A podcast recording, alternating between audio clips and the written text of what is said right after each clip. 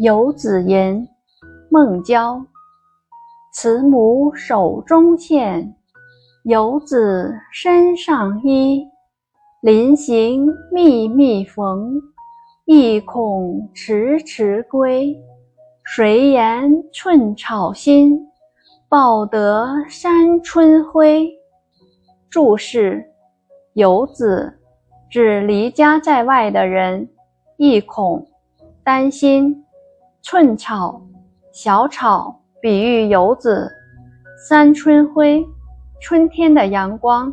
诗中将母爱比喻成春天和煦的阳光。译文：慈祥的母亲手里拿着针线，为即将远游的孩子缝制衣服。母亲一针一线地把衣服缝得又密又牢，担心孩子漂泊在外，迟迟不能归来。